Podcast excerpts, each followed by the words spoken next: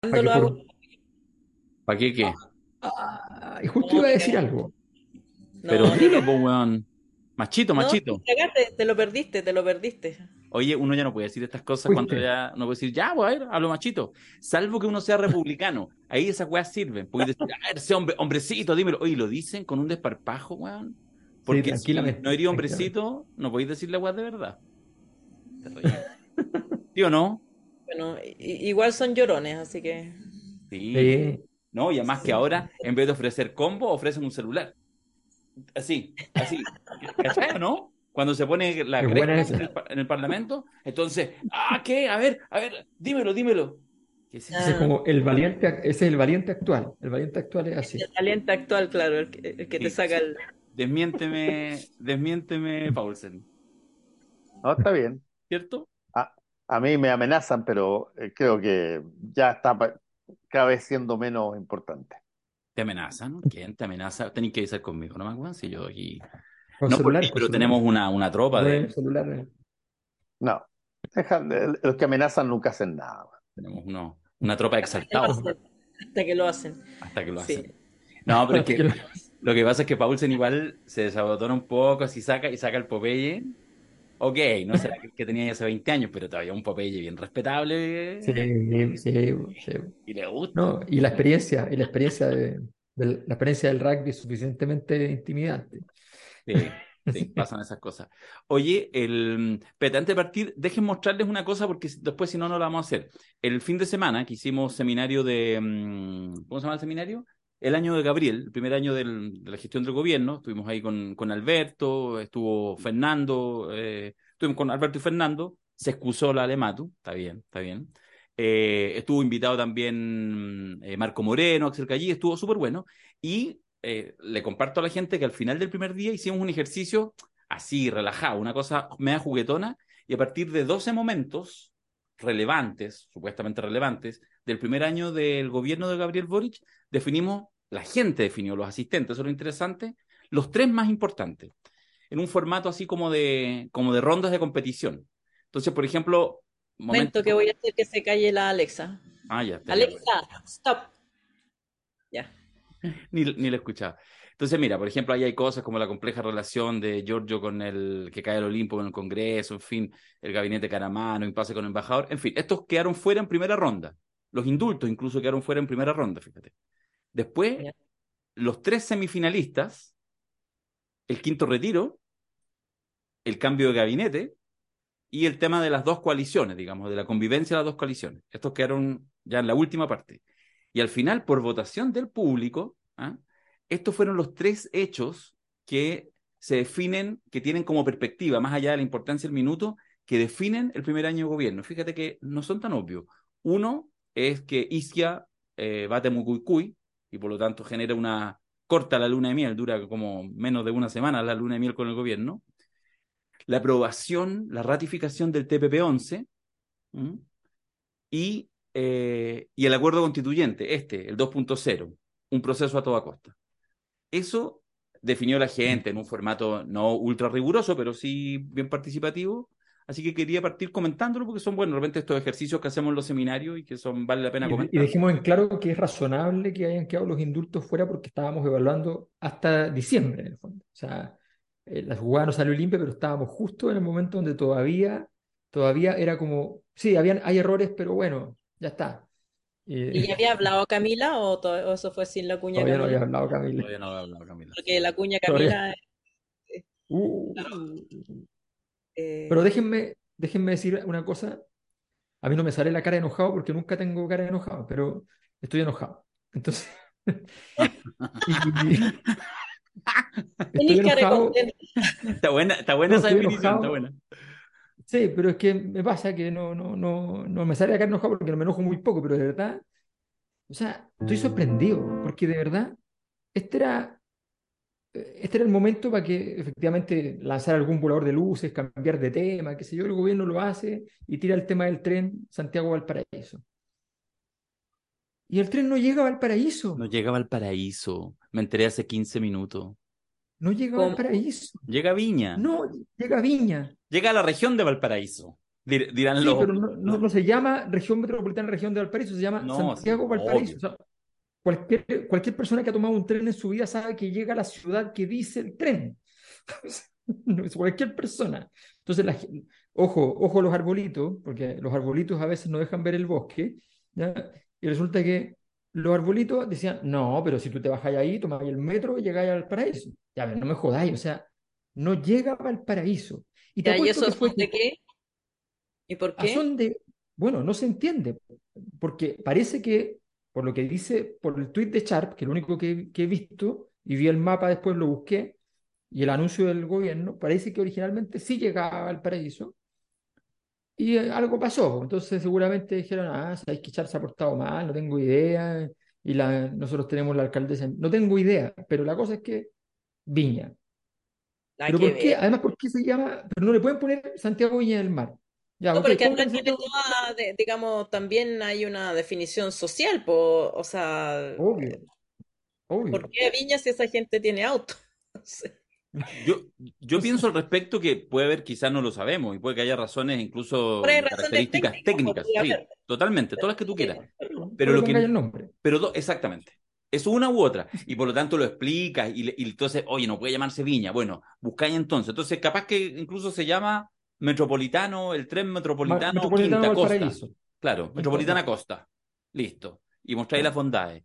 Pero eso. Y lo otro que es más secundario, porque efectivamente no hay una promesa eh, explícita, hay que ser en eso muy, muy claro, eh, pero uno subentiende que cuando estamos hablando ahora de un tren y de un tren de esta característica, uno entiende que se acerca, se acerca a algo así como un tren de alta velocidad, más que sea tercermundista.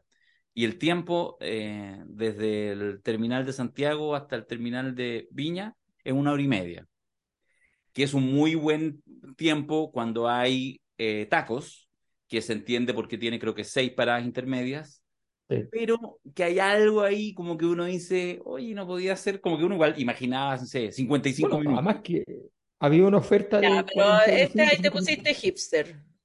Ahí te pusiste hipster. A mí me da lo mismo que se, que se demore una hora y media. Voy en tren, ¿cachai? No, Y no en avión. eh, claro, me voy en tren y no en auto. Pues ya es, ya, y si se demora lo mismo Ya. que el auto, bueno, Ya. filo. O sea, Alejandra Charlie García Matus.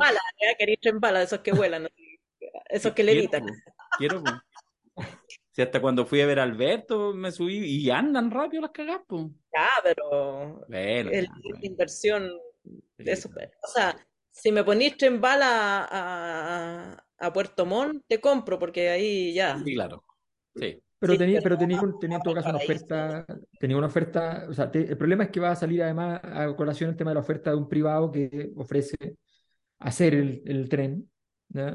Eh, sin, sin participación estatal, digamos, eh, el tren de alta velocidad, en, en los 45, 50 minutos que dice Darío, con tres paradas, con Viña y Valparaíso, más Casablanca.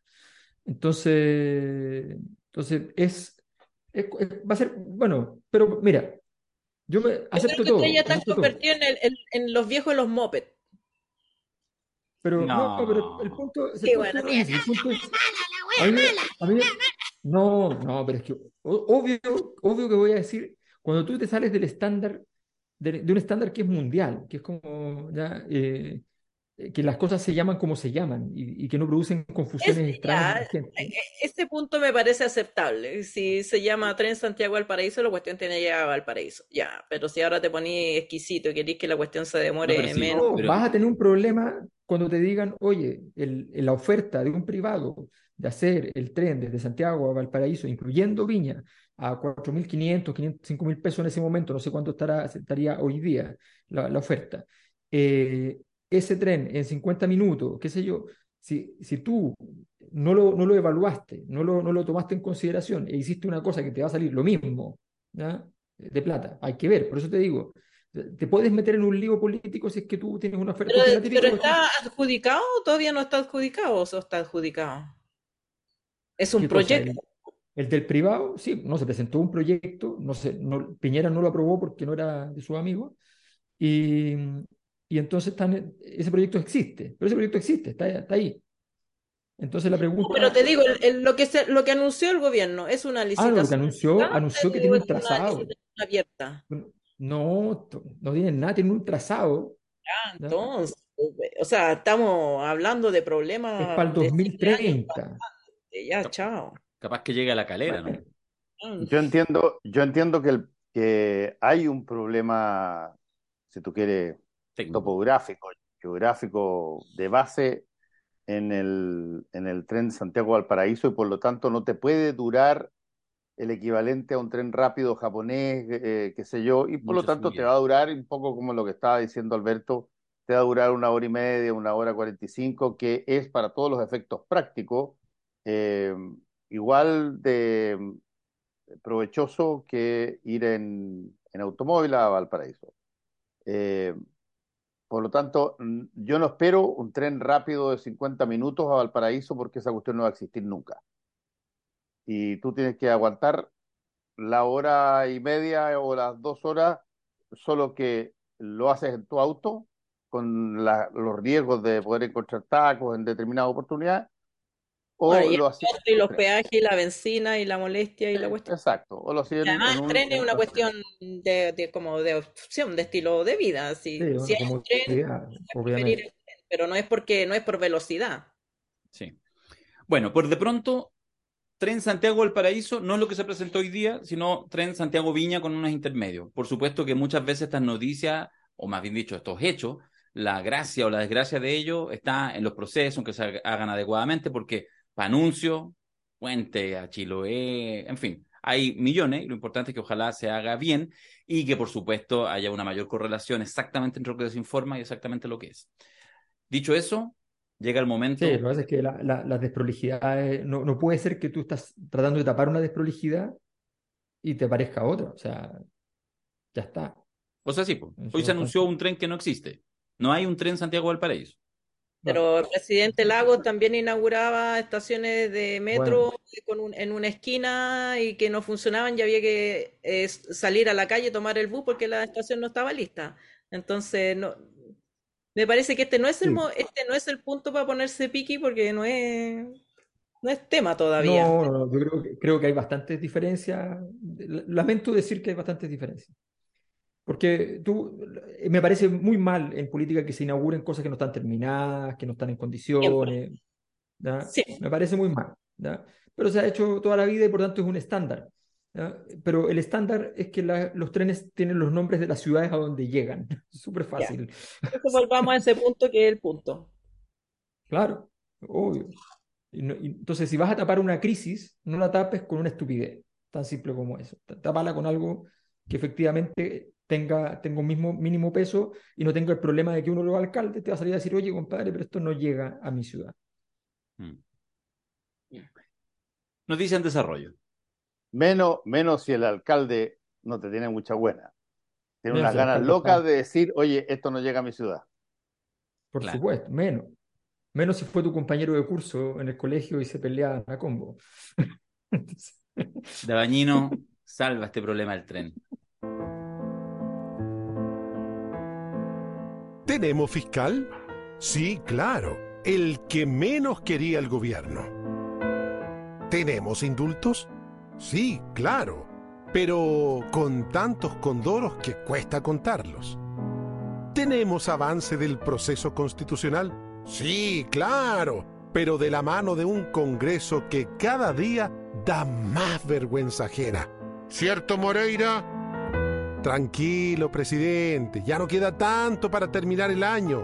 Solo 355 días para terminar este 2023 que se ha hecho eterno.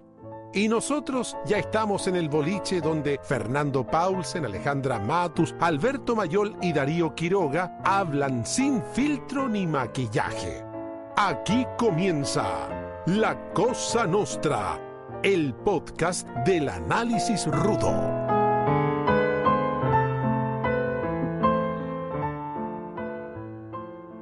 Ya, Mayol, elige tú. ¿Fiscal o indulto? No, el escándalo de la No, semana en indulto, realidad indulto. es indulto. in- indulto, indulto. El escándalo de la semana. Deberíamos tener la música para eso. El El tema es que el escándalo- escándalo lleva más de una semana, entonces ya es como... Sí, pues.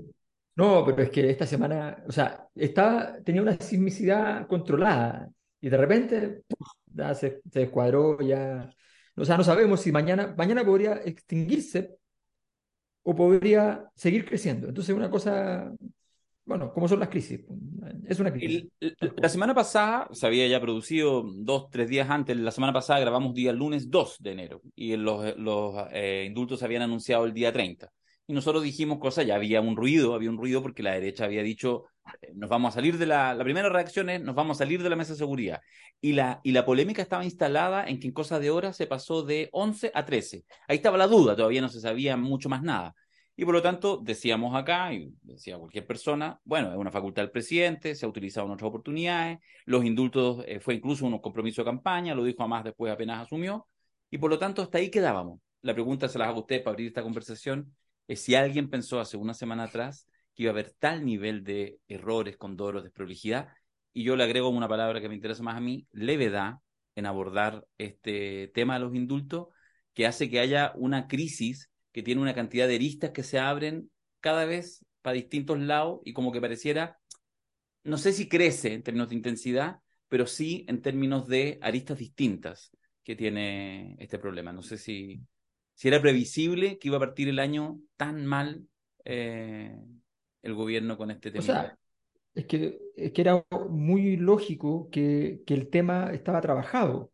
Era muy lógico. De hecho, eh, por eso el presidente se enoja y saca no solo a la ministra, sino que saca al jefe de gabinete, porque, porque es evidente que él, eh, era un tema que tenía definido, preestablecido, y que por tanto no podía salir mal, porque además, efectivamente, los indultos se tiran normalmente en esta fecha, pero se tiran en esta fecha a fin de año, entendiendo que está todo pulcro para que efectivamente no haya ninguna crisis, porque si te mandas una crisis comenzando un año, es súper problemático. Entonces no, no, no, no, no, no, está bien. Bueno, entonces yo creo que efectivamente fue, era completamente inesperado. Cuando nosotros vimos la, la desprolijidad 1, que parecía una cosa menor, que era, se habían anunciado 11, eran 13, finalmente, entonces uno dice, ya, entraron dos a última hora, cosas que pasan, ¿no? Que, que se habían quedado en, una carpeta, alguna cosa, ya, es una, no debería ocurrir, pero uno dice, ya, ok, pero no pasa nada. Y nos parecía hasta ahí que la noticia efectivamente te- ten- tenía un cierto control.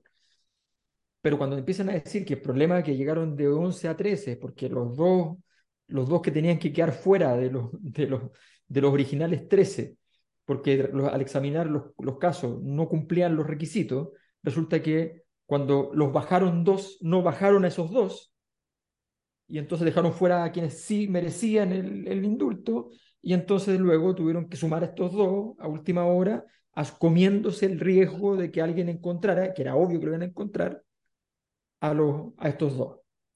Y luego vino eh, una vocería no hecha por, por la vocera de gobierno, hecha por la ministra del Trabajo, que no tenía mucho que ver con el tema.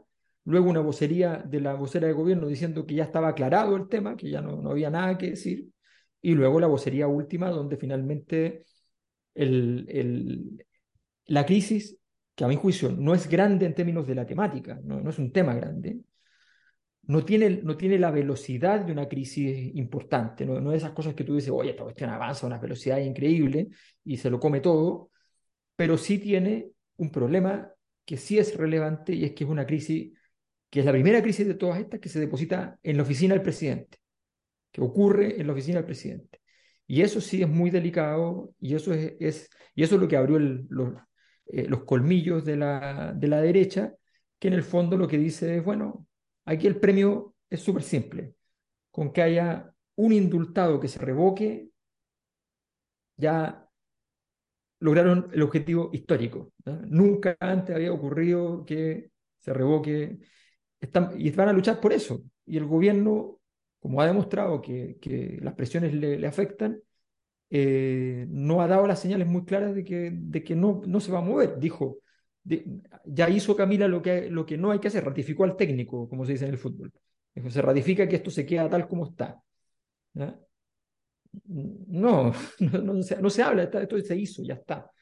Pero bueno, yo creo que es una crisis de, que, está adquiriendo un, nivel importante y todavía no, no sabemos a dónde va a llegar. Eh, yo creo que, que el problema fundamental, más que la entidad de los problemas, es eh, la incapacidad del gobierno de defender sus decisiones. Y digo incapacidad del gobierno y, su, y las fuerzas políticas que, que actúan en él, porque obviamente que no es pega del presidente. El presidente no debiera haber dado la entrevista que dio sobre Mateluna, no debiera estar hablando del tema. Eh, y digamos, los indultos son difíciles de defender porque en el fondo tú estás indultando arbitrariamente a personas condenadas por la justicia y las estás indultando por alguna razón política que en esencia es arbitraria porque tienes que decidir a unos sí y a otros no. Y esto que se ha hecho con regularidad eh, eh, en, el sistema político chileno eh, tiene o, alcanza esta este exceso de celo, diría yo, por parte de la derecha y también de los medios de comunicación, como eh, buscar los antecedentes penales hasta la última ratio, digamos, este niño eh, hizo la cimarra, digamos, desde ahí hasta ahí. Suponer, suponer que condenas por desórdenes públicos pueden terminar en homicidio, como en estas declaraciones eh, digamos, tremendistas de que si este niño comete un homicidio más adelante va a estar en las manos del presidente manchadas con sangre y todo ese purismo, ese puritanismo eh, fariseo también, porque digámoslo que Pancho Malo tiene eh, peor antecedentes penales que cualquiera de los indultados y ahí está, digamos, gozando de buena salud y financiamiento de, de, alguien. Entonces, a, mí, a mí me parece que que se han cometido errores de pericia política más que de decisión. Yo creo que el, indulto no hay que explicarlo. Uno indulta no a personas inocentes, uno indulta a personas que han cometido delito o en la creencia de que la persona sea inocente no es necesario decirlo. Simplemente se indulta y se indulta a quien se indulta y el decreto se tramita y fin. Y la prensa podrá hacer su análisis, eh, analizar los antecedentes penales, sí o no, digamos, estuvo bien o estuvo mal, se podrá hacer la discusión sobre la institución del indulto, que es una, discusión súper válida, pero de ahí a dejarse acorralar de la manera que se ha dejado acorralar el gobierno, me parece, eh, eh, me parece que, que, agranda la crisis. O sea, las declaraciones de, eh, de Camila Vallejos diciendo, bueno, si el presidente hubiera sabido, se hubieran tomado otras decisiones, y que después la tarde lo trata de explicar como no me refería a esto, sino me refería a otra cosa. O sea, tírale benzina al fuego. Weón, es, esa falta de, de, pericia y como de templanza política. Hay, hay que tener cierta templanza, hay que saber quedarse callado, hay que saber aguantar el, el, el, chapuzón y, y hasta que, digamos, las cosas retomen su rumbo normal, porque hasta dónde vamos a llegar con la discusión del indulto. La derecha no se sale de la mesa de seguridad por, por el indulto, se sale porque estaba buscando una excusa para salirle y no darle la presea a Carolina Toani y al gobierno. O sea, no hay una decisión política previa de eh, de negarle la sal y el agua eh, y en una lógica de que ustedes nos negaron la sal y el agua cuando estaba Piñera, ahora nosotros se la vamos a negar a ustedes y fin. No hay, no hay mayor estrategia que esa. Y claro, cualquier flanco eh, se abusa y se, y se utiliza de manera, de manera ya que, que, dan ganas de agarrarlo a todos a cachetazos porque no, no hay avance de la política hacia nada, no se consigue nada y, es pura pérdida de tiempo y de esfuerzo. Pero me parece que dentro de ese escenario caótico como está, hiper, hipersensible, eh, claro, el, gobierno además se da el lujo de cometer errores que se son evitables. Fernando. Eh, a mí yo reconozco que eh, me sorprendió toda la discusión en torno a los indultos porque eh, los indultos han tenido pocas veces episodios, en el, estoy hablando en, la historia chilena, pocas veces episodios que eh, están marcados por situaciones o razones políticas. Eh, más bien, los indultos históricamente eran cosas que ocurrían en determinadas fechas, básicamente Pascua, Año Nuevo, 18 de septiembre, donde el estadista de turno generaba indultos en forma clásica después de recibir las eh, informaciones al respecto de cada indultado por parte de Gendarmería, cómo había sido el proceso, el proceso se sabía cómo era, sabía cuál era la sentencia, se sabía eh, el comportamiento del, de la persona en la cárcel y se producía básicamente un hecho que no tenía que ver con sucesos políticos, tenía que ver con eh, básicamente sucesos de delincuencia después de haber cumplido tú por lo menos la mitad de la pena o haber tenido una irreprochable conducta durante el, proceso. Eh, yo estoy entre las primeras personas que, rompen con esa norma y el presidente Patricio Elwin cuando llega eh, genera, creo que fueron 16 eh, indultos a básicamente periodistas que estaban condenados por fallos derivados de eh, las fiscalías militares, la Fiscalía Naval, la Fiscalía Militar. Eh, y en el caso mío, por ejemplo, eh, nadie puso un, levantó un dedito y dijo, este señor no se merece el indulto, que se yo, acá y allá, porque se entendía que se venía de un régimen que había procesado a personas, tal cual como la Mónica González y un montón de otros, que eran, en este caso, básicamente eh, eh, personas que habían tenido sentencias por delitos de opinión, no por eh, ninguna otra razón. Cuando posteriormente se empieza a hacer en el gobierno de Patricio Elwes más adelante y después posteriormente los gobiernos que han seguido los indultos, siguen la lógica habitual de lo que era antes, es decir, el ver si es que la persona había tenido conductas irreprochables durante su estadía, si es que eh, se había cumplido con un determinado periodo eh, de cumplimiento de sentencia. Y por lo tanto, lo digo esto porque yo no me recuerdo, para ser franco, grandes alegatos ni alaracas por los indultos que a diario, o sea, que anualmente se hacían por parte de Elwin, por parte de Lago, por parte eh, de Bachelet y posteriormente el presidente Piñera en su primera, eh, en su primera eh, administración. La cosa empieza a cambiar cuando empiezan a aparecer indultos por situaciones que parecían no susceptibles de indulto. cuando empiezan a haber indultos, por ejemplo, a delitos de derechos humanos, de violaciones de derechos humanos muy altos. Y ahí, ahí hay una discusión al respecto, pero es una discusión que eh, de alguna manera se establece en el marco del el derecho al alegato o al pataleo. No es una cosa que haya llegado al Congreso o haya intentado ponerle al presidente de, turno en una situación extraordinariamente eh, incómoda por el hecho de que esto pasó. De hecho, se hicieron montones de indultos al respecto.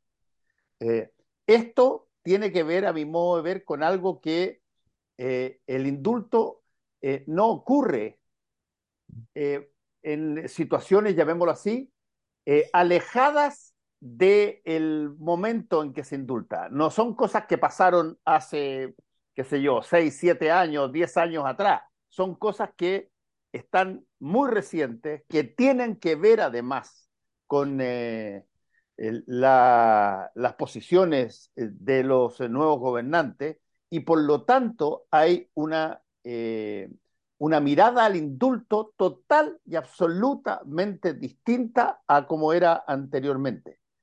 Entonces, mi punto en, esto, lo que yo no puedo entender y lo reconozco, pero y lo he dicho ya bastante, no puedo entender, no solamente por haber sido una persona susceptible de indulto y haber tenido ese eh, esa, esa, situación, sino que no puedo entender, hasta el día de hoy, no puedo entender que no se conozca en el detalle, pero más absolutamente eh, pequeño, hasta la coma, todas las condiciones de las personas que se iban a indultar.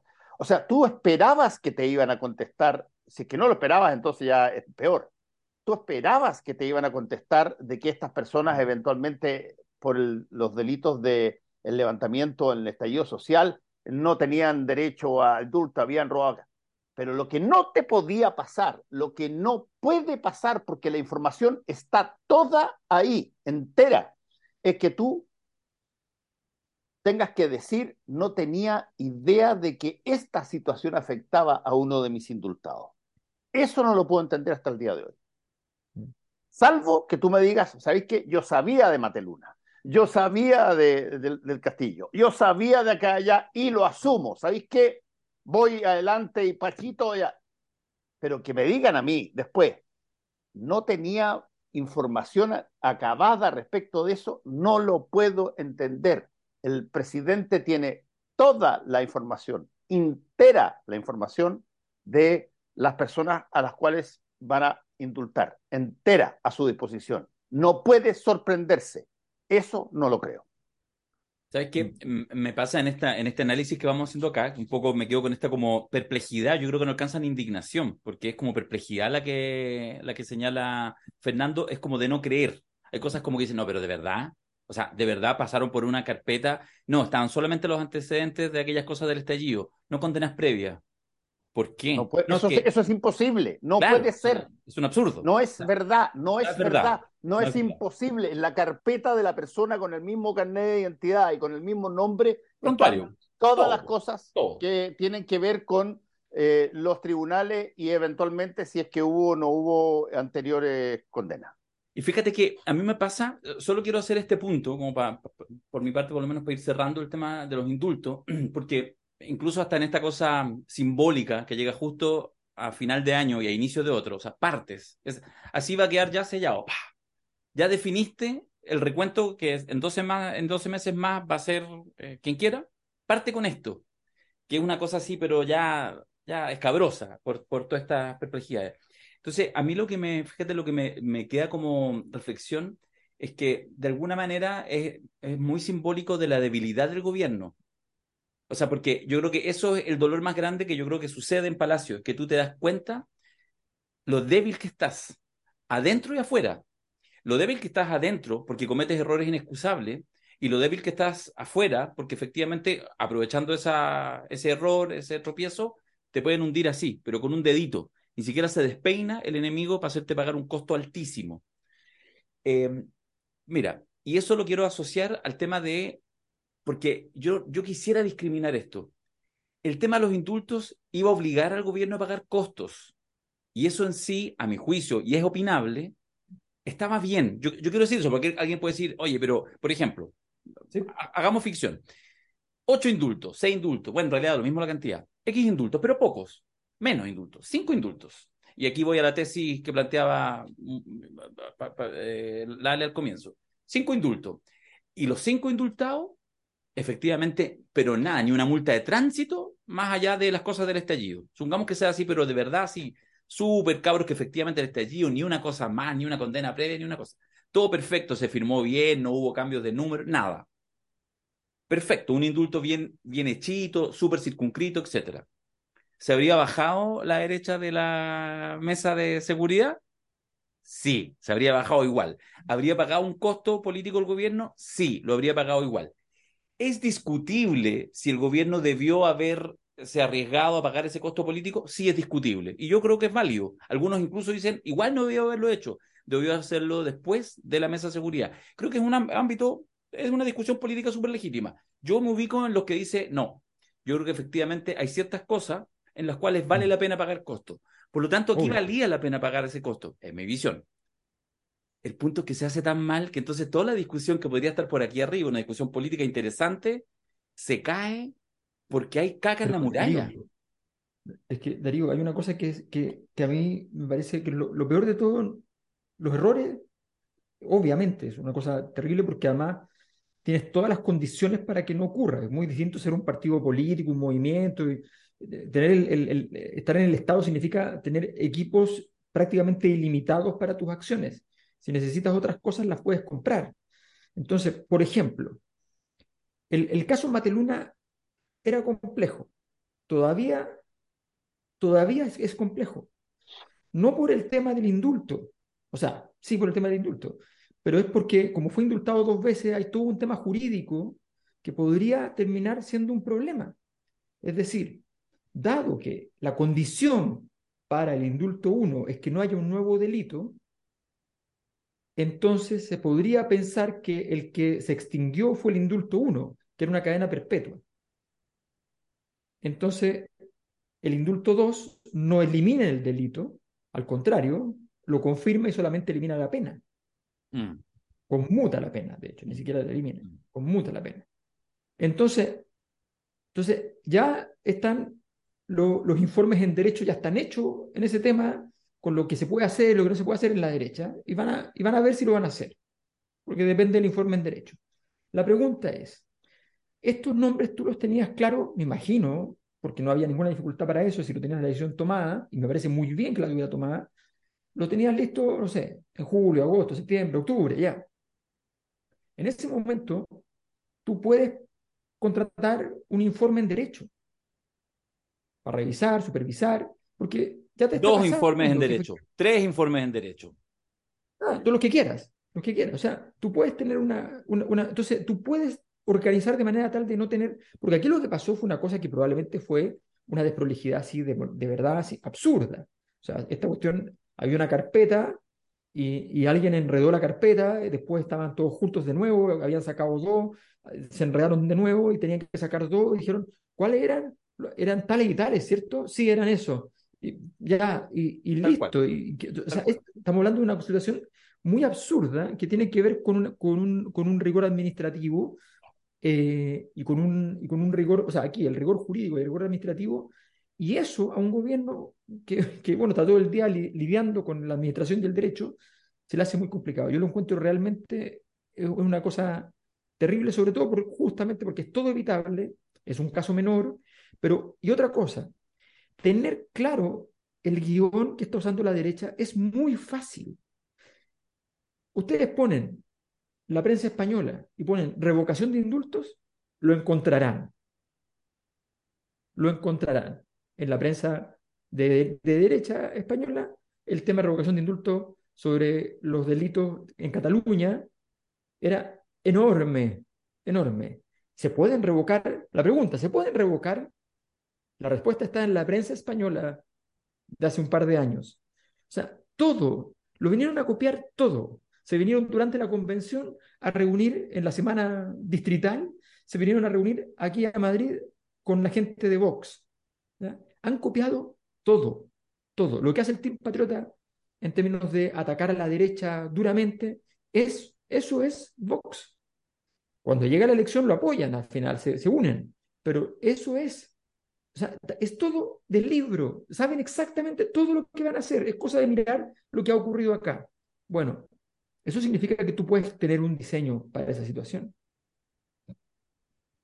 Ahora, yo, yo creo que, em, que no es un tema de informes en derecho, porque los informes en derecho también, ¿qué es lo que queréis decir? Y podría ser informe en derecho con tres puntos de vista y van a salir por distintos lados.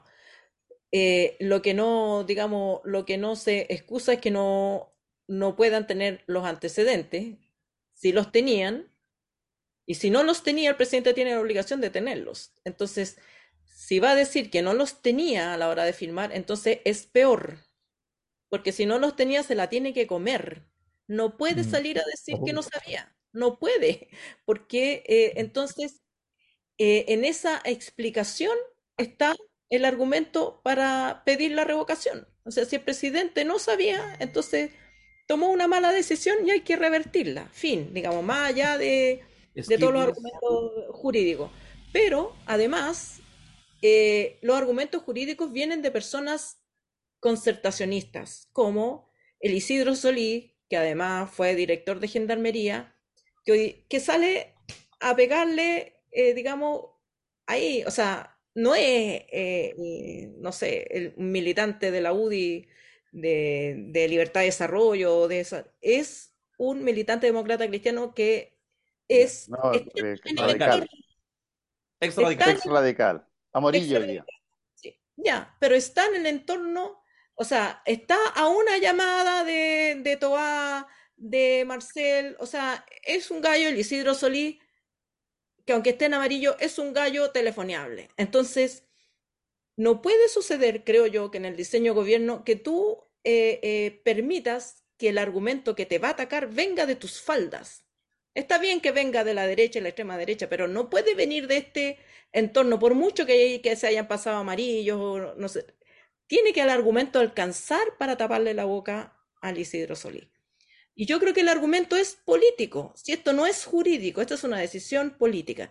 Y efectivamente, en tiempos de normalidad se han dado indultos, digamos, a personas que ni siquiera han pasado por la prensa, pero en tiempos de crisis política eh, tienen, tienen estos eh, momentos de, de, tomar una decisión que representa un juicio político. Por ejemplo, eh, el, el periodo que menciona Fernando no solamente se indultaron a los 16, no sé qué, eh, condenados por ley de seguridad del Estado, hubo una política de liberación de presos políticos, frentistas, miristas eh, y de todo, de todo orden, y se estableció un criterio político.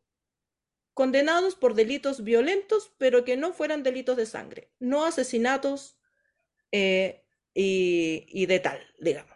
Y esa fue la línea pero sí liberaron a muchos presos políticos. Y luego, sobre los delitos de sangre, vino una segunda discusión política. Y se estableció, y eh, Patricio Elwin estableció la pena de extrañamiento. Mm. Entonces los sacaron de la cárcel y los mandaron a Suecia, Finlandia y esos países. Porque se entendía que los delitos los habían cometido por razones políticas, aunque fueran delitos de sangre. Pero Patricio Elwin no salió después de decir, chuta, me equivoqué. Oiga, mira el, prontuario, pero por supuesto que tiene prontuario. Por supuesto que si por eso lo estoy indultando por, por, la vía política, porque por la vía legal no los van a indultar. Y este es el mismo caso. ¿Por qué voy a indultar a los, a los eh, revoltosos del 18 de octubre por razones políticas? No porque sean santas palomas. Y no, eh, es una decisión política. Voy a dar una señal política de que estos delitos se cometieron en un momento especial de la política eh, chilena, donde todo eh, era caos. Y bueno, estos cabros fueron a la cárcel. Los no vamos a sacar tampoco a todos. Once. Once. Y por supuesto, si tú los vas a mirar, tienen antecedentes previos, porque no, no tiene ningún sentido indultar a alguien que, que salió eh, digamos, de la sede de la católica a insultar a un carabinero y, luego se entró, porque ese niño ya está libre, ese niño eh, eh, tuvo buen abogado, lo sacaron antes. Los que quedan presos son los que no tuvieron, no, no porten de ese, de ese lote, son, son los que realmente son, en la definición de preso político, son presos políticos independientemente que no ascriban a, grupos políticos, que es un problema, porque, bueno, antes por lo menos uno sabía exactamente quién eran los presos políticos, porque cada partido sabía, los tenía numerados, los tenía, habían vocería, había hasta cárcel especial. Entonces nos olvidamos de esos momentos, nos olvidamos de que estas decisiones son decisiones políticas que se toman por razones políticas y por lo tanto alguien tiene que salir a defenderlo, no el presidente, no Camila Vallejo, pero ¿dónde están los presidentes de partido? ¿Dónde están eh, los parlamentarios? ¿Dónde están los organismos de derechos humanos? O sea, alguien tiene que defender la decisión del indulto, porque si no, claro, se produce esta debacle y ahora estamos en la juricidad. Si el argumento, si para Mateluna había que presentar no sé qué, no sé cuánto, ya, nos vamos a ir por ese lado hasta que se logre que una revocación solo para cerrar el tema por ahora, porque va, a tener un revival. Vamos a seguir, al menos la próxima semana, seguramente viendo los inicios de la acusación constitucional contra la ex ministra de Justicia.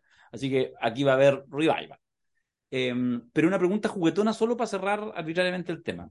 Eh, ¿Ustedes creen que en los tres años que le quedan de gobierno a Gabriel Boric, en cualquier ámbito, este o cualquiera, va a generar un nuevo indulto?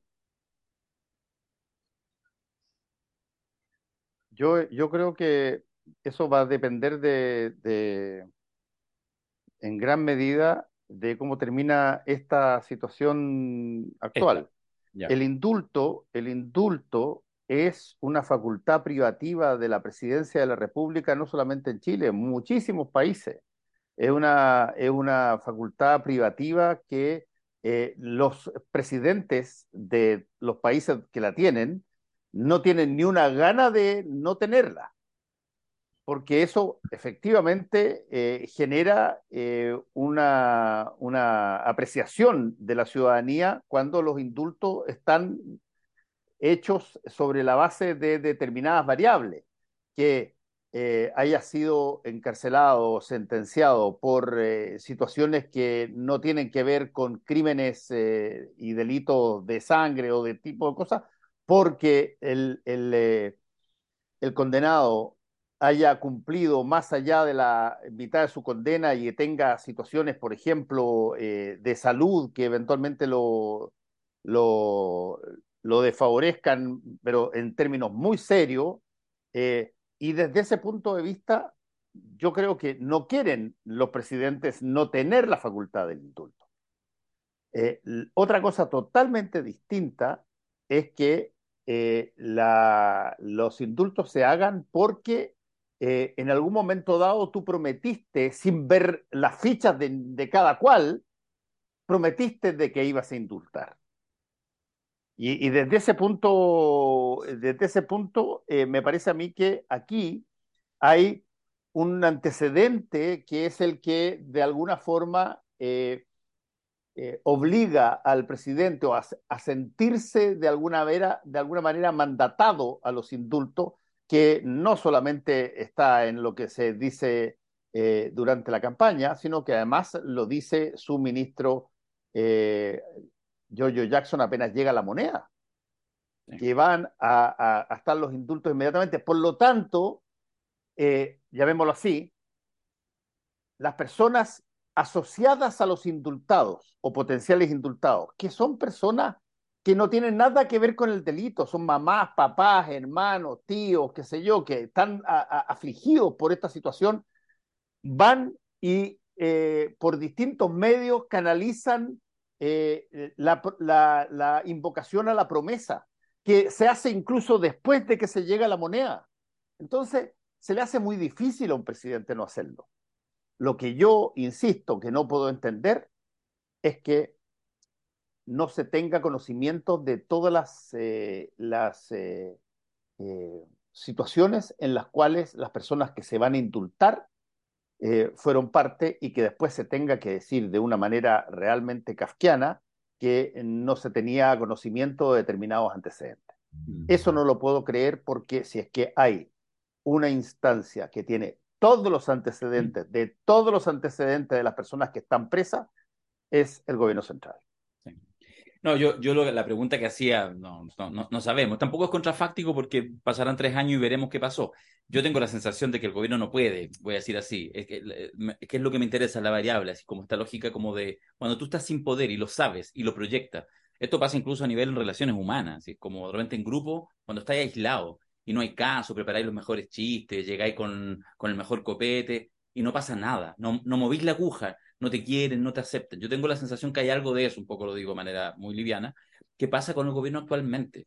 Entonces, los indultos, o sea, yo creo que no va a poder tirar ningún otro indulto, por lo tanto, si, si es así, si se confirmara eso, pasaría a ser en la historia democrática post-dictadura el presidente que menos indultos eh, firmó, pero por lejos, etcétera, y sin embargo pudiera quedar para la historia, o para la historia cercana, donde está la principal crisis. Entonces, eso es realmente dantesco y yo siento que al gobierno se le tiende como a repetir en cosas que son incluso realmente bien mínimas, pero está la debilidad estructural en la que está instalada, no por los indultos, por lo que pasó este año pasado, por lo que porque puso como meta el triunfo de la prueba, porque no lo logró, en fin, por tantas razones que, que, que, que da todo una, un análisis de discusión, esa debilidad estructural yo siento que es lo que, bueno, menos mal que vienen las vacaciones, ¿ah? porque de verdad es una pésima manera, al menos de empezar el año cronológico. Ojalá que no empiece así el año real, que empieza más bien en, en marzo, pero en fin, hay mucha energía, hay mucho peso muerto en cada una de las decisiones que toma el gobierno. Y eso, eh, a la larga, con el paso, yo creo, de las semanas, de los meses, además genera una fractura donde había cierta unidad y sentido colectivo.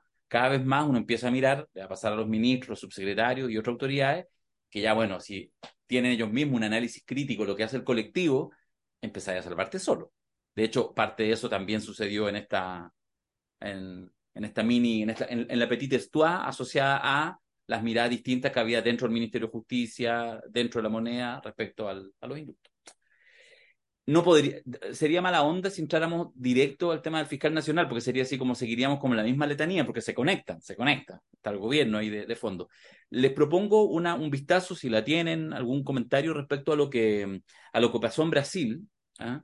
Eh, igual me resuena lo que está pasando en Perú, que normalmente lo deja más olvidado, pero, pero entremos en Brasil, porque obviamente tiene un impacto y porque además la imagen casi calcada de lo que pasó dos años antes, eh, en el Capitolio, las imágenes de alguna, y, de, alguna manera esta lógica como de, como de estrategia, de manual, eh, Bannon, ¿ah?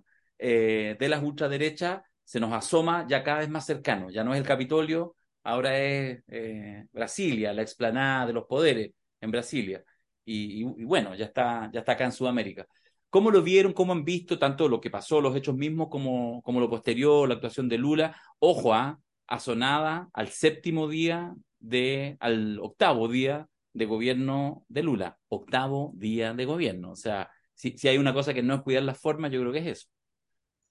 Eh, yo creo que de, de, de esta crisis, en, en, términos generales, Lula salió fortalecido porque, porque enciende la alarma de, de sectores políticos que lo podrían mirar como desconfianza, porque lo consideran muy de izquierda pero eh, que no quieren, digamos, eh, estas aventuras de, de, una derecha extrema, eh, porque es malo para los negocios al fin del día. Y, y esa Piñera. Lula salió, salió bastante arropado del tema. Lo que a mí me preocupa es el ruido de sables. Porque yo creo que en Latinoamérica no es posible hacer un golpe con civiles. No es posible y tampoco fue posible en Estados Unidos. O sea, ya los loquitos llegaron al Congreso y tal, pero bueno, la policía hizo un, par de, de, acciones y se anula y, y, además les dieron penas bastante ejemplares a los a los subversivos y todavía se está investigando el rol de Trump. Entonces creo que todo eso a Trump no le sirvió en términos de, de demostrar que es eh, un, candidato con capacidad de gobernar y sensato. Eh, como no le sirve a Bolsonaro eh, esta pataleta, digamos, eh, no, no le sirve. Al final del día no le sirve, no capitaliza. Pero sí, los, sí en los cuarteles brasileños, que son mucho más golpistas que los cuarteles gringos, mm.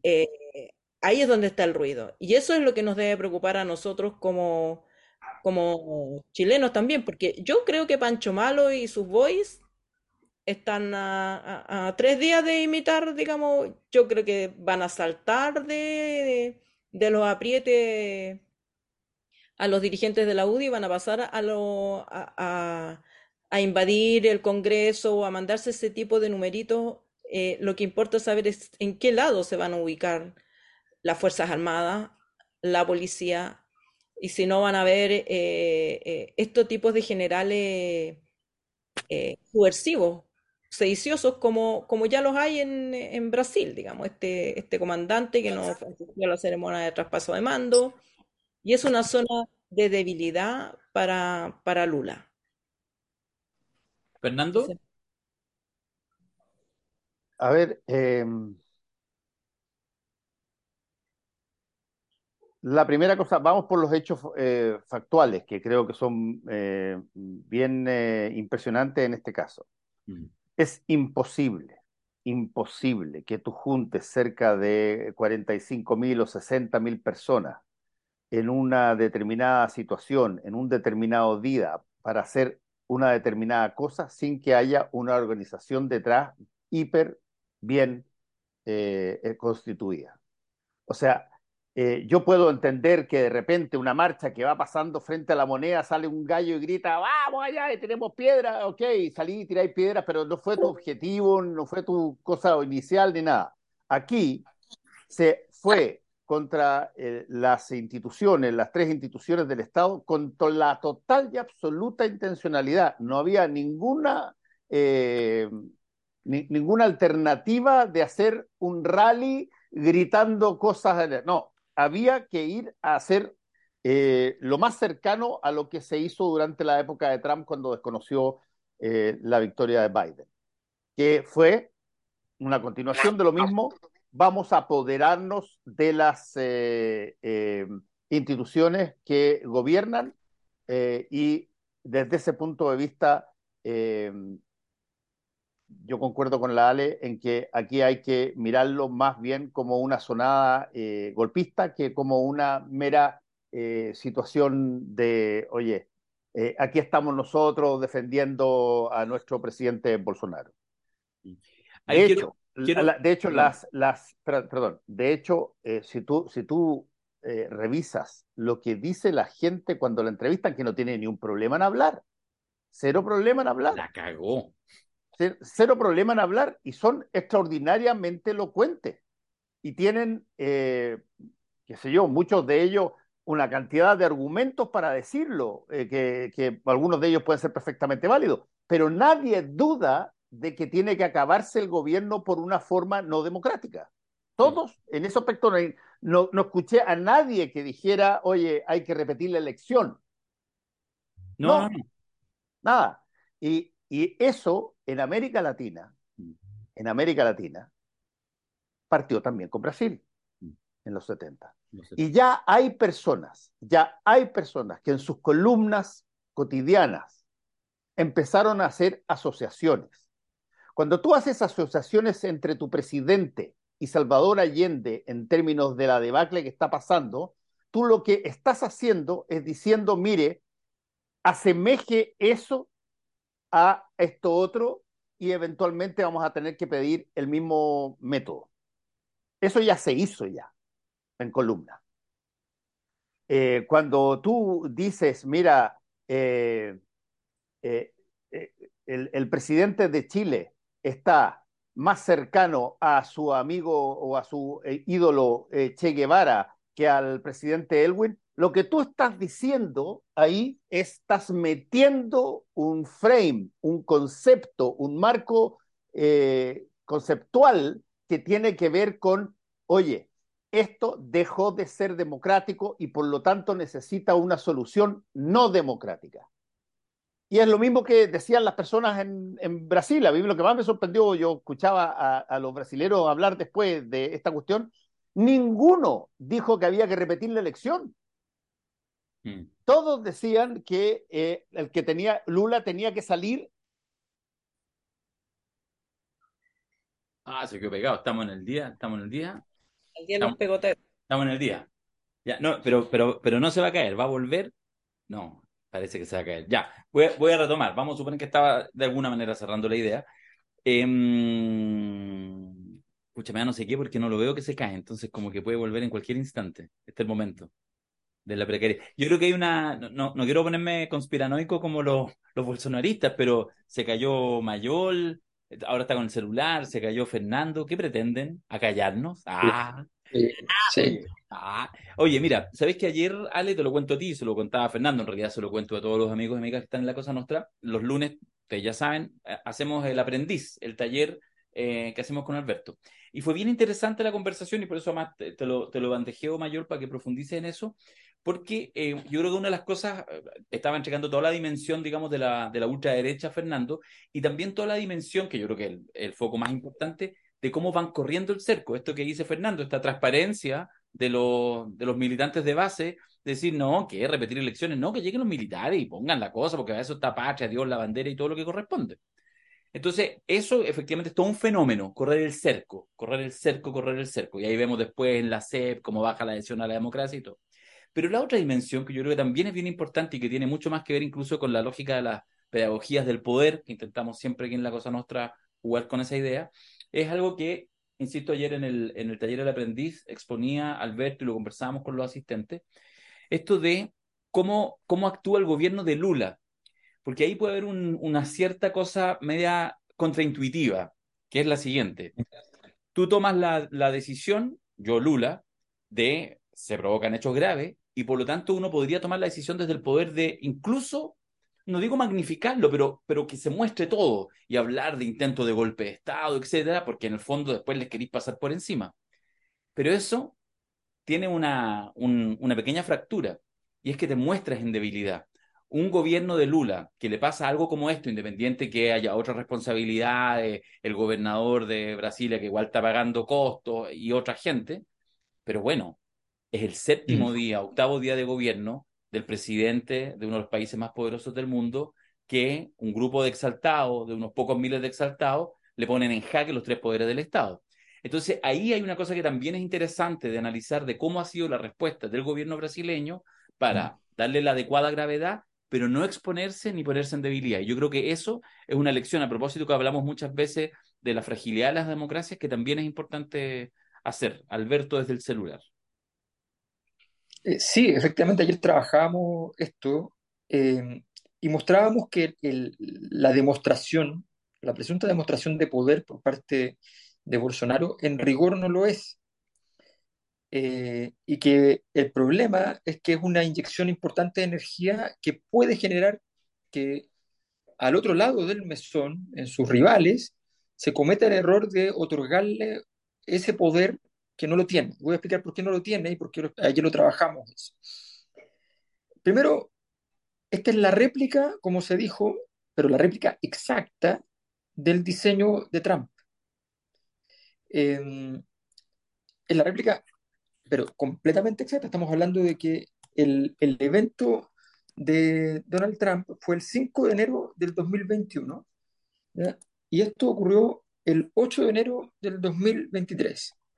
O sea, eligieron la misma fecha, época del año, eh, hicieron exactamente lo mismo, exactamente lo mismo. Y lo curioso de esto, y obviamente tiene una pretensión desestabilizadora, y obviamente tiene un vínculo posible con el resto de la población, que es una protesta radical contra una institucionalidad que en general en todo el mundo está siendo vista como decadente. Entonces, en ese sentido, tiene, tiene algún peso. Pero ¿cuál es el punto? Resulta que a Donald Trump no le funcionó. No le funcionó. Eh, de hecho, para Donald Trump, esto fue eh, un, técnicamente un error. Le significó terminar de perder su relación con el sistema de medios de comunicación, le significó eh, tener que, de hecho, se, tuvo que salir de su red social favorita, lo sacaron, eh, y nunca más ya, no quiso volver porque armó su propia red social, pero es una cosa endogámica, no, no, pelea, digamos, no tiene, no tiene relación política conflictiva.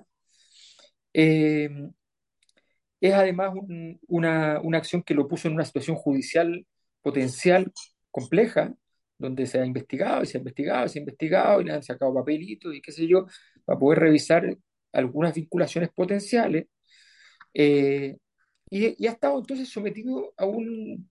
Y obviamente no logró desestabilizar el gobierno de Biden. El gobierno de Biden, los problemas que ha tenido no tienen nada que ver en absoluto con esta situación. No hay nada del gobierno de Biden que haya tenido problemas por esto.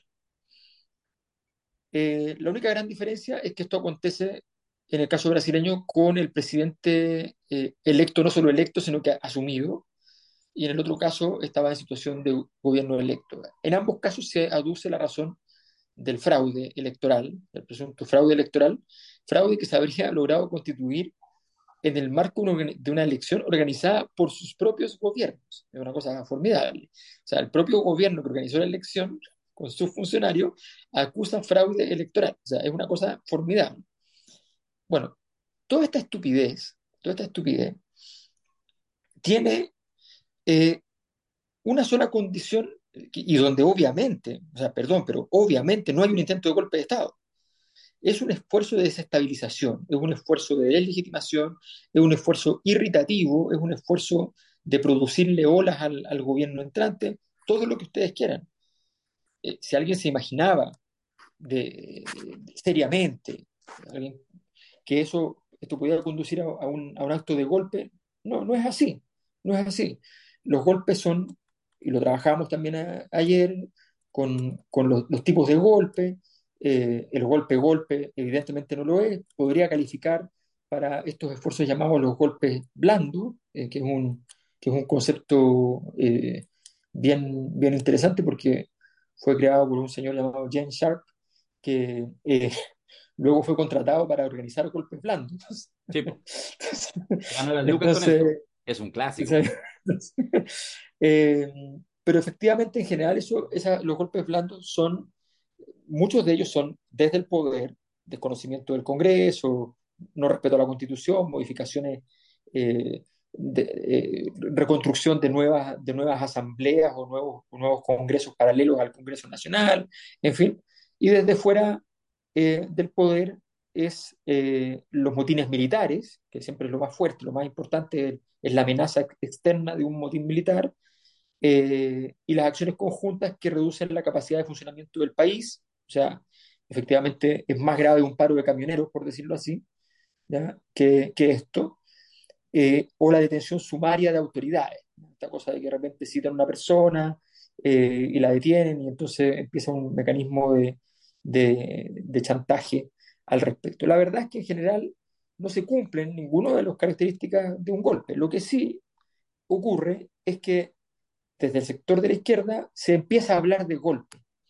Y eso le da, le da poder a este grupo desestabilizador porque le establece la tesis de que está ocurriendo algo orgánico, organizado, serio. Esto es una estupidez. Esto es una total y absoluta estupidez.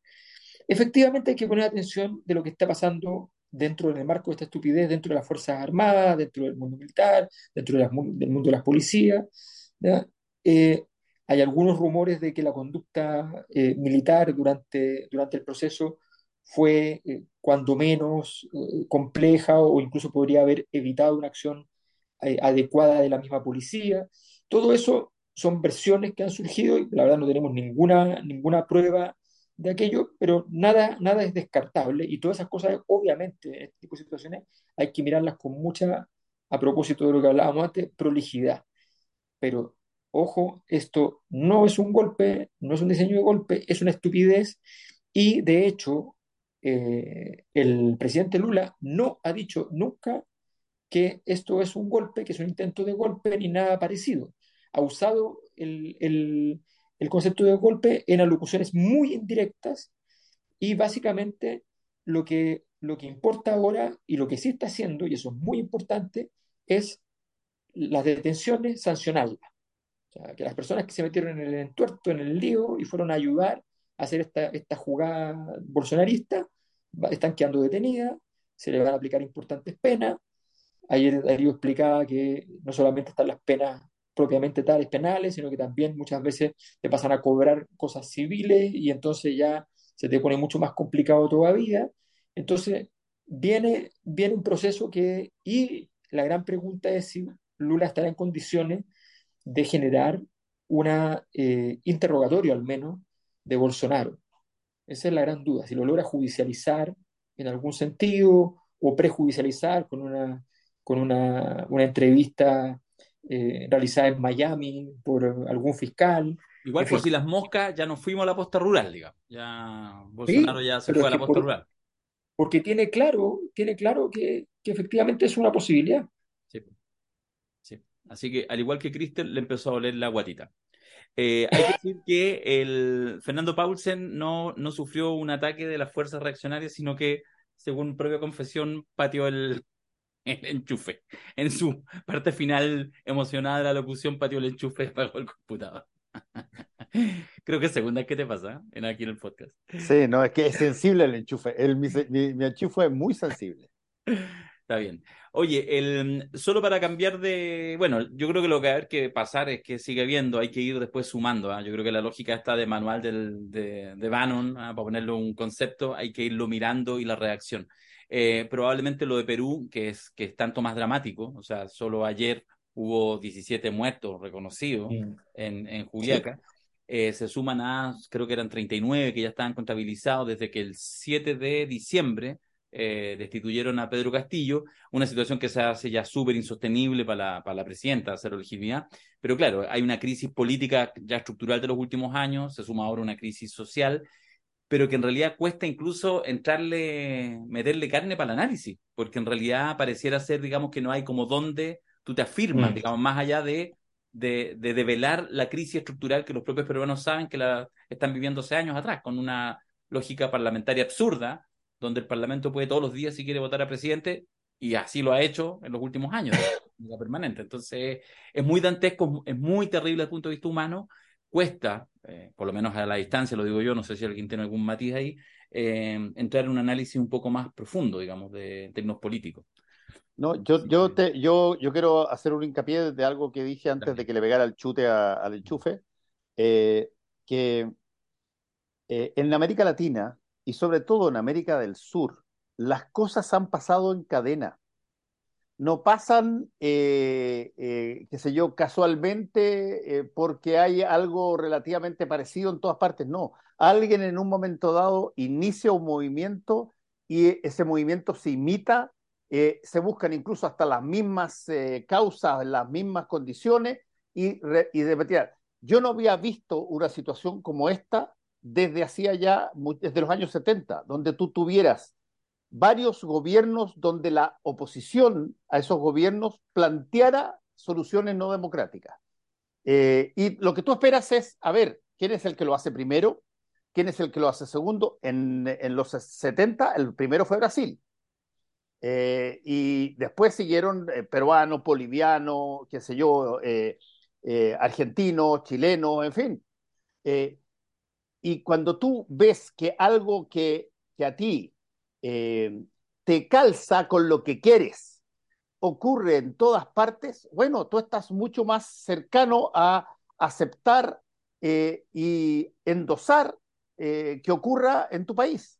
Y por lo tanto, eso es una cosa extraordinariamente, a mí me parece eh, peligrosa. Lo que pasó en Brasil es muy parecido a situaciones que han pasado anteriormente en Brasil eh, y que determinaron en, en, la época de finales de los 70 eh, una de las eh, dictaduras más brutales que generó una seguidilla de otras por la misma causa, la misma lógica y la misma situación.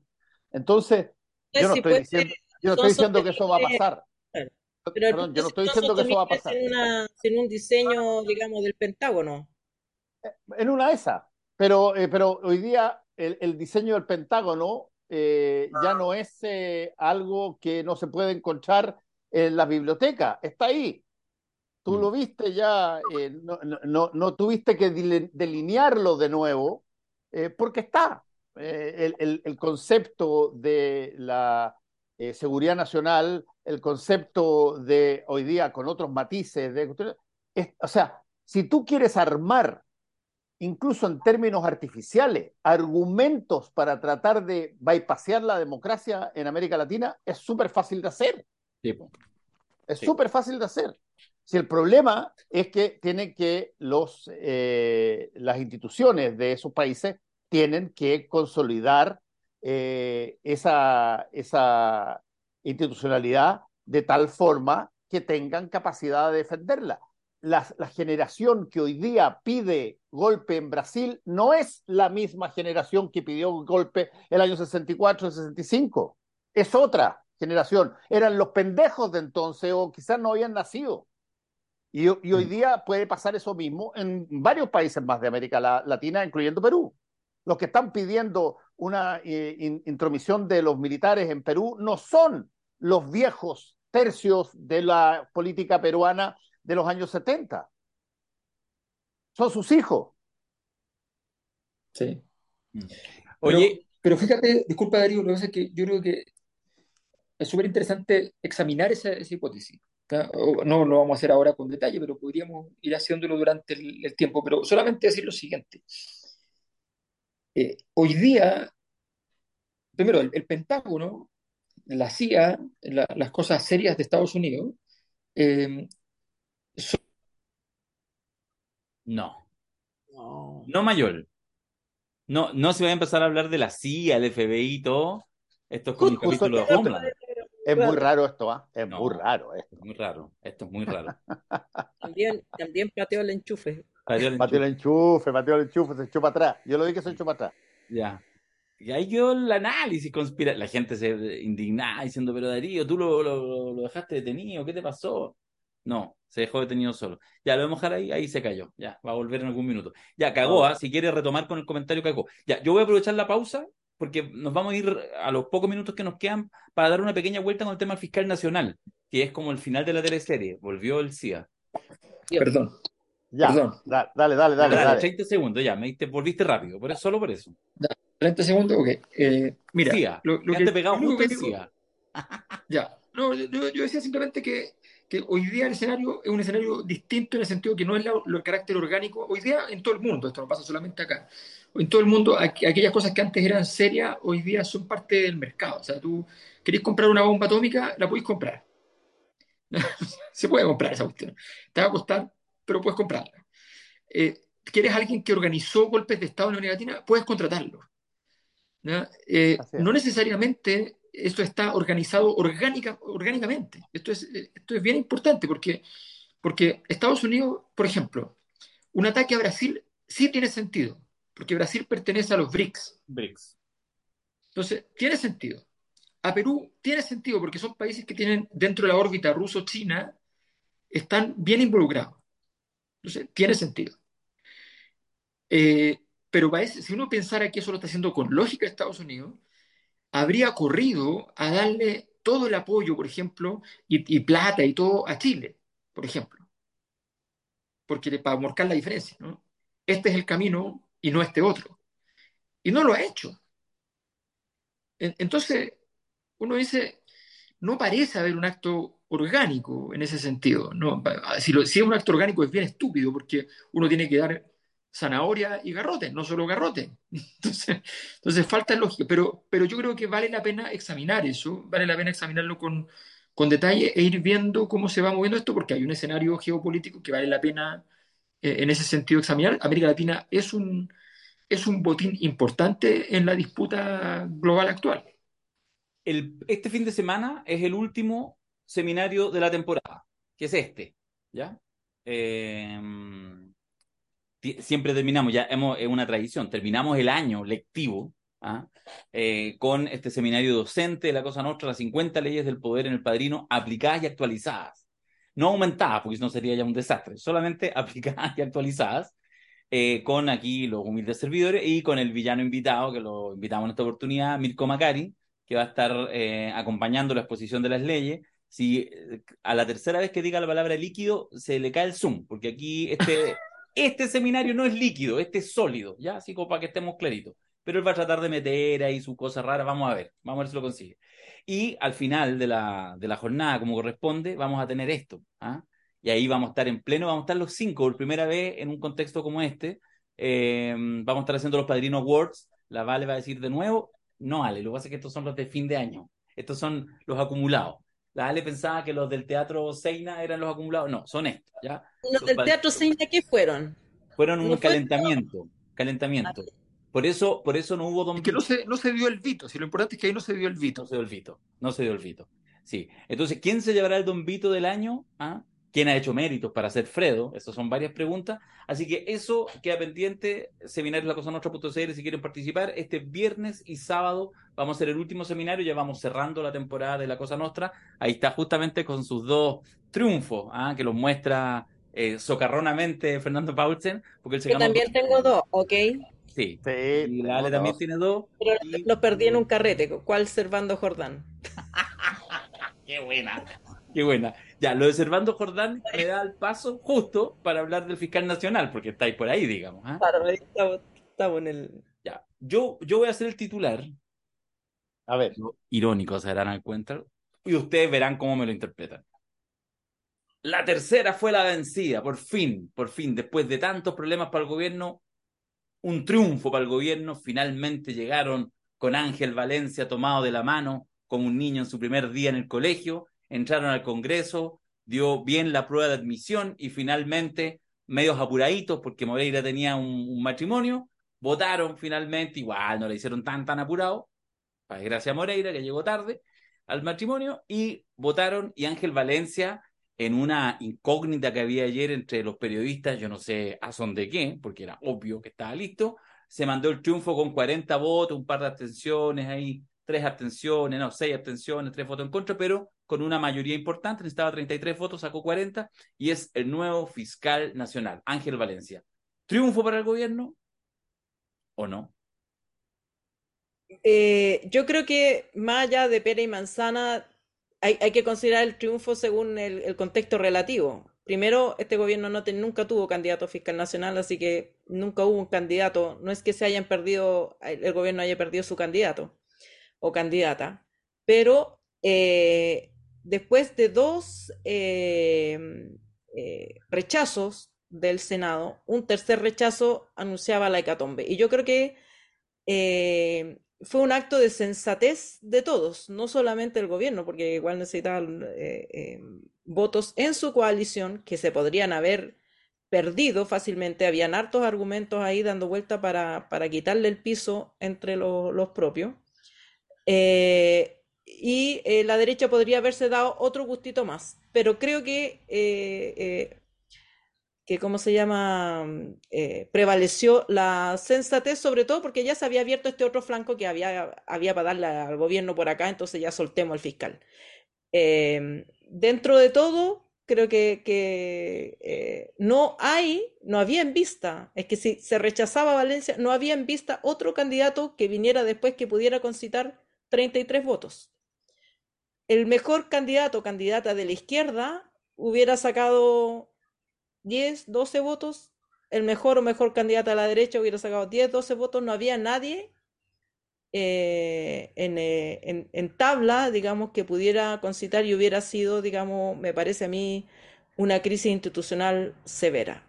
Y ya, la institución, este es el candidato que permite y es el candidato que afortunadamente creo para dar una señal de cierta estabilidad fue electo discrepo, pero. pero dale, dale, dale. ¿En qué discrepáis?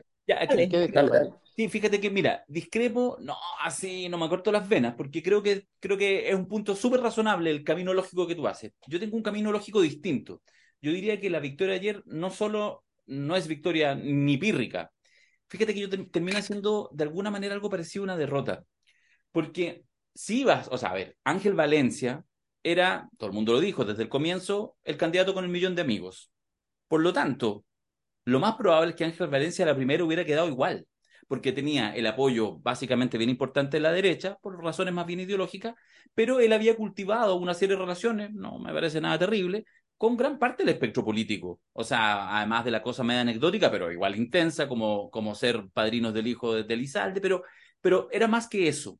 Por lo tanto, estaba en ese, en ese código ¿ya? Y por lo tanto, en realidad, eh, estos siempre son, son puros titulares, porque uno no conoce a fondo y de repente, desde el punto de vista de la persecución del delito, de repente un buen fiscal y hace cambios técnicamente buenos y toda la cosa, yo creo que eso es posible. Pero yo creo que el gran pero de Abbott era la, la, la, la, la cercanía con los fácticos, el mundo del dinero, gran empresariado y el mundo político. Y eso fue, ahí es donde fue, yo creo la principal pifia de Abbott terrible, de época. Y de alguna manera Ángel Valencia es más de lo mismo. No sé si va a cometer los mismos eh, errores, pero claramente eso es. Entonces, lo que yo digo, si, si ese es el que, el, o sea, ese fuera desde el comienzo, uno podía leerlo, el candidato favorito del Senado, si algo como eso existe. Estoy de acuerdo en que no había ningún candidato del gobierno, está claro. Y no tendría por qué haberlo, si estamos eligiendo un fiscal nacional, pero era finalmente alguien que de alguna manera respondía más bien como al clásico establishment político. Entonces, a mí me parece que si ya ibas a la tercera, yo habría propuesto, se habló en un minuto de Meléndez, etcétera, otro que no fuera Valencia, que además ya tenía, quizás por errores de la ministra en su minuto, pero ya había sido sellada por una parte importante del gobierno, nada, nada más ni nada menos que la ministra de la Mujer, ya le había hecho la cruz. Entonces, la de, la, además, la, nuevamente, ir para atrás presentando esa candidatura me parecía grave. Y aquí sí me lanzo un contrafáctico total yo creo que si, si tú hubieras presentado un candidato y por tercera vez te lo hubiera rechazado el Senado, por supuesto que algo te mancha. Pero también cada vez más, porque ya iba un poquito la reflexión hacia allá, ya, ya con, la, con la derrota de Marta Herrera, ya algo se había dicho, todavía tibio. Bueno, ¿qué pasa aquí entre los otros dos poderes del Estado? Entre el legislativo, el Senado y el Poder Judicial. ¿Qué pasa? Que estos nombres que tienen principio de excelencia, porque por algo están en la esquina, no califican para el Senado, siendo que efectivamente ninguno de ellos era claramente, no es que fuera el candidato, no es que fuera, no sé, la compañera Pati Muñoz, para ponerlo en esos términos. No, eran candidatos que no eran cercanos al gobierno, ni eh, Morales, ni tampoco Herrera. Entonces, fíjate que yo tengo la sensación de que incluso ayer una derrota, de hecho, si hubiera sido la derrota con, con Valencia, que era imposible, era obvio que iba a ser aprobado, en realidad el problema ya no se le radicaba tanto al gobierno, sino más bien a este otro ámbito. Entonces siento que el momento de, que se, de, este triunfo del candidato fiscal nacional al gobierno no le deja nada. Y vuelvo con... Al gobierno le deja gobernabilidad y que yo creo que es bastante en este escenario actual, porque tienes que hacerte cargo de la institucionalidad. La institucionalidad te exige tener a alguien que tenga el 70% de los votos del Senado. Esa es la institucionalidad y eso diseña el candidato. Tú no puedes llevar a un candidato que, por ejemplo, vaya a decir, mi, mi, mi primera prioridad es perseguir los delitos de cuello blanco. Porque no va a pasar. No va a tener el 70% de los candidatos, de los votos. De los votos. Entonces, en ese, el, el que te marca el camino ahí es en este contexto. ¿Quién tiene, o sea, conseguir que te aprueben el candidato ya es un triunfo de gobernabilidad, no de política, porque tú no puedes hacer política con esta institucionalidad y volvemos al tema del diseño constitucional y toda la, cuestión. Pero no está en los no no mm. tenías institucionalidad para poner otro candidato o otra candidata. Y te aseguro que había candidatos peores. Había candidatos peores porque ya, después que te rechazan al tercero, vienen los candidatos de los operadores, los que van a comer con este, los que van a comer. Dentro de todo, Valencia no tuvo que ir a comer con Girardi. Es distinto a vos, porque es un hijo de la élite. Él no necesita ir a comprometerse con nadie. Es distinto al otro que son poquitos más aspiracionales, que tienen que puta, entregar todo y poner ahí cheque, cheque en garantía. Este no. Se dejó elegir nomás. Y eh, claro, al final no se pueden esperar grandes cosas, pero una gran cosa me parece a mí es que no es el delfín de Abbott. Y eso ya me parece bueno. Mm, dentro de lo malo. Sí. Sí, estoy... sí. sí solo 15 segundos. Está bien, pero con, con, ese mismo razonamiento que hubiera sido el candidato 1 el candidato 2, porque en el fondo con todo lo que pasó antes, eso es lo que quiero decir, no fuiste consistente, dejaste herida a tu propia tribu. solo dos cosas. Hoy había unas declaraciones de eh, diputados oficialistas diciendo, mmm, parece que en realidad debiera haber como algún ajuste de gabinete, se planteó. Y una notita de la tercera de hace algunas horas atrás diciendo algo así como, ¿en qué queda Antonia Orellana después del tema del fiscal? Van por ella. Entonces lo que quiero decir es que... tuviste que despacharte a la ministra de Justicia y a tu jefe de gabinete. Tienes problemas mucho más graves. Bueno, pero... Este por eso. Por eso, en, alguna parte tenés que descansar. De algo, de algo tienes que descansar. Sigo todo tu argumento por Valencia y, listo, le ponemos el dedo para arriba. Pero siento que eh, en el, en el timing no termina siendo algo que ayuda a detener el sangrado. Sigue. Esa es mi, esa es mi, mi tesis, más allá de Valencia. Pero bueno, no hablo más. Hago, hago un, un comentario honesto. ¿Ya? Cuando uno dice el dedito para arriba, significa que lo mataban. Verdad. Dedito para arriba para Valencia. No fiscal, no fiscal. Claro, el, dedito para abajo es que no lo mataban y el dedito para arriba era que sí lo mataban. era lo bueno. Eh, entonces la gente hace, ¿eh? Y, se desea mal a sí mismo. Me, me, conviene que me tenga bueno en general los fiscales. Yo he estado varias veces en la fiscalía y no contento, así que mejor. No, yo, yo prefiero decirle a don Ángel que además yo hace mucho tiempo eh, tengo un caso que un fiscal lo estaba investigando y supuestamente ya estaba listo para que pasara a la siguiente etapa y no, nunca me enteré más. Así que le digo, don Ángel, ponga orden, ponga orden. Ponga orden, eso sí, eso sí.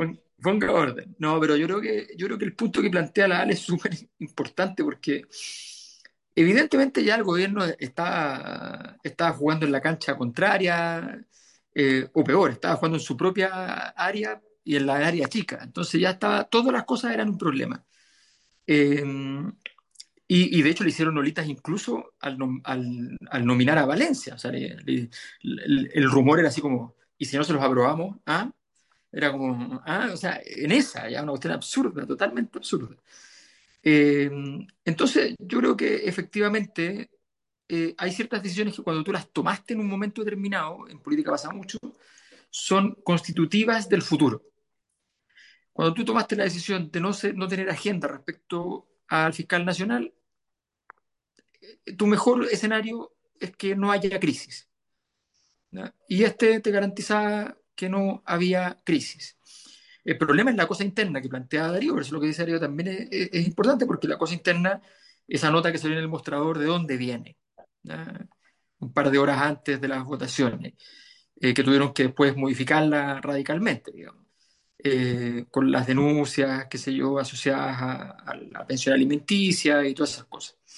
Eh, bueno, todo, todo, eso viene de, de, de un mundo que no, probablemente dentro del, del, mundo Frente Amplio, Partido Comunista, qué sé yo, en ese mundo que está molesto con, esta, con este escenario. Pero la verdad es que el gobierno se, se está comiendo lo que no, no, podía no comerse. Y es lo mismo con el proceso constituyente. El proceso constituyente, no, digo no podía no comerse porque sencillamente no hicieron lo que había que hacer el minuto uno para jugar el partido. Sí, para jugar el partido. 2020. Claro, o sea, te, te, tenías que partir entrando a la cancha. O sea, si no entraste a la cancha, no vas a jugar el partido. Eh, entonces, y lo mismo pasó con el proceso constituyente 2.0, donde el proceso constituyente 2.0, el gobierno toma la decisión de estar dentro, y si está dentro, bueno, tendrá que aprobar la cuestión que sea, porque no, lo que no le puede pasar es que fracase ese proceso. Eh, ya, ya metiéndote adentro, ya está muy complicado la cuestión es una ordinariedad, pasamos de, de, asamblea como proyecto y idea a convención, de convención a consejo, es una cosa, es un, casi no, en términos jurídicos, casi no vale como proceso constituyente. Bueno, pero, pero el, el gobierno y todos se pusieron de acuerdo, es lo que hay y tienen que sacarlo, no pueden hacer otra cosa. Entonces yo creo que el, escenario lo tranquilizaron por un lado y van a tener que dedicarse ahora al tema con el que partimos, que es el tema de los indultos, porque además mientras estábamos hablando Renovación Nacional y la UDI pidió sesión especial de la Comisión de Seguridad eh, por los indultos y que se invite a la ministra Ríos. Y también se está solicitando por parte de dos diputados, que eventualmente pasa a ser parte de la solicitud, a Camila Vallejo y al ex jefe de gabinete eh, Matías Mesa López Andía. O sea, debilidad, a... debilidad, debilidad. Claro. Impresionante. Impresionante. impresionante. De verdad, impresionante. Yo esto, yo esto, yo esto no lo había visto. Eso no más No. De verdad, de verdad. Yo no lo había visto. Pero quizás se me fue la memoria. Yo no había visto en 30 yo siempre años. Lo he visto, he visto todo esto tan grande. enero. Como periodista, todo esto pasa en enero. Porque en enero quedan, eh, normalmente, ¿eh? estoy hablando tiempos pretéritos, quedaba como presidente de la UDI Moreira, quedaban así, siempre, sí, vocero, sí. siempre digamos, los, los secundones que necesitaban hacer algo estridente en enero para marcar puntos y, y, digamos, como no estaban los jefes, los sensatos, se mandaban los condoros. Era más en febrero. En enero empezaba y en febrero se agudizaba, pero ya para el primero de marzo todo se olvidaba. Este era el escándalo del verano. Sí, y siempre había amenazas de acusación constitucional, citación al COSENA por la, porque iba volando una mosca por cualquier cuestión. Pero en este caso eh, es una cosa de titulares. Entonces yo no, yo creo que es, eh, eh, se, se, siente eh, el animal herido y están, digamos, ahí los carroñeros así, pero mm. encendidos. Y no van mm. a soltar la presa. Mm. Entonces, eh, eh, el gobierno tiene que fortalecerse, tiene que salir eh, defendiéndose, dando no sé qué tipo de patada para espantar esta cuestión, porque o si no va a ir de mal en peor, no por la gravedad del hecho, sino que porque como está herido y está débil, por supuesto que ese es el incentivo, eso excita al, a- al Claro, que sangre. quiere darle el golpe de sangre, el golpe Sí. mortal. Don Fernando, A ver, eh, yo creo que la, la lógica de las oposiciones modernas, independientemente si es que son de derecha o son de izquierda, es que tú no puedes soltar eh, la presa una vez que tú la has advertido que tiene flancos débiles.